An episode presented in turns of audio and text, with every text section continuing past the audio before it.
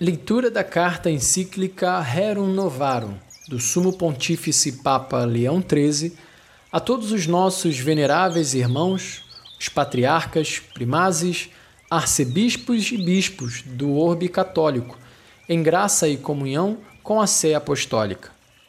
sobre a condição dos operários. A sede de inovações que há muito tempo se apoderou das sociedades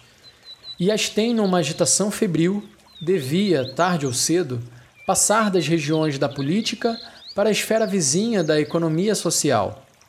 Efetivamente, os progressos incessantes da indústria, os novos caminhos em que entraram as artes, a alteração das relações entre os operários e os patrões, a influência da riqueza nas mãos de um pequeno número ao lado da indigência da multidão,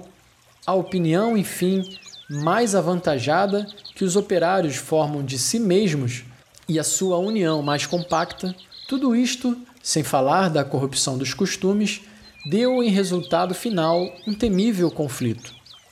Por toda parte, os espíritos estão apreensivos e numa ansiedade expectante, o que por si só basta para mostrar quantos e quão graves interesses estão em jogo. Esta situação preocupa e põe ao mesmo tempo em exercício o gênio dos doutos, a prudência dos sábios, as deliberações das reuniões populares, a perspicácia dos legisladores e os conselhos dos governantes, e não há, presentemente, outra causa que impressione com tanta veemência o espírito humano. É por isso que, veneráveis irmãos, o que em outras ocasiões temos feito para bem da Igreja e da salvação comum dos homens, em nossas encíclicas sobre a soberania política, a liberdade humana, a constituição cristã dos Estados e outros assuntos análogos, refutando, segundo nos pareceu oportuno, as opiniões errôneas e falazes, o julgamos dever repartir hoje, e pelos mesmos motivos, falando-vos da condição dos operários.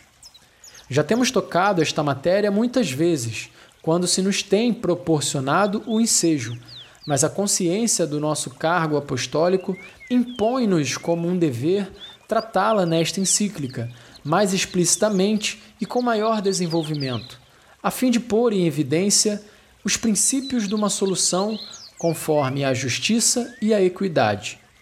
O problema nem é fácil de resolver, nem isento de perigos. É difícil, efetivamente, precisar com exatidão os direitos e os deveres de quem, ao mesmo tempo, reger a riqueza e o proletariado, o capital e o trabalho.